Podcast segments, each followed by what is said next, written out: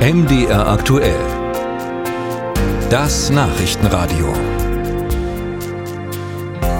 Spätestens nach dem Urteil des Bundesverfassungsgerichts, das der Bundesregierung verbot, nach eigenem Gusto Schulden aufzunehmen, gibt es reichlich Schwierigkeiten, die vielen staatlichen Aufgaben zu finanzieren. Und eine Überlegung ist, die überall eingeführten verfassungsmäßigen Schuldenbremsen aufzuweichen. Die FDP in der Regierung will das aber nicht, im Gegensatz zur SPD und Grünen. Und die oppositionelle CDU will das auch nicht. Weil aber die CDU als Regierungspartei, regierende Kraft in etlichen Bundesländern ja auch erlebt, wie die strikte Schuldenbremse den Spielraum der Länder beschränkt, kommt von dort gewisser Widerstand. Und jetzt hat äh, der CDU-Ministerpräsident Rainer Haseloff in Sachsen-Anhalt dafür plädiert, eine Haushaltsnotlage im Bund auszurufen, um eben mit neuen Schulden die Wirtschaft anzukurbeln. Dadurch könnte die im Grundgesetz verankerte Schuldenbremse ausgesetzt werden.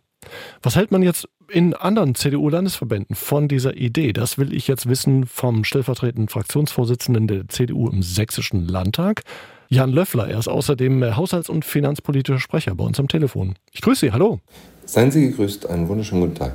Herr Löffler, was sagen Sie? Sollte man die Schuldenbremse aussetzen, um der Wirtschaft die dringend benötigten Impulse geben zu können?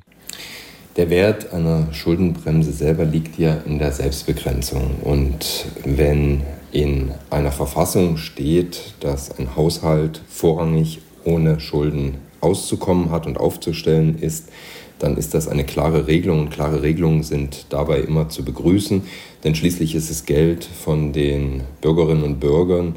Ich glaube, hier den Ruf als erstes nach neuen Schulden laut werden zu lassen und neue Spielräume zu schaffen, die dann auch spätere Generationen auch belasten werden. Dazu hat sich das Verfassungsgericht recht klar positioniert. Aber äh, da muss man sich grundsätzlich die Frage stellen, haben wir wirklich zu wenig Geld im System? Ich würde das verneinen, sondern es ist eben eine Frage auch der Priorisierung und der Standards, die wir uns selber oftmals vielleicht auch an der falschen Stelle leisten.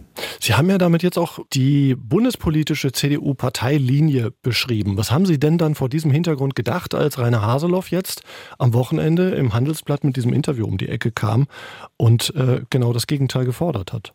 Ich freue mich, dass die sächsische Linie da durchaus auch von den Kollegen im Bund natürlich äh, mitgetragen wird und umgekehrt.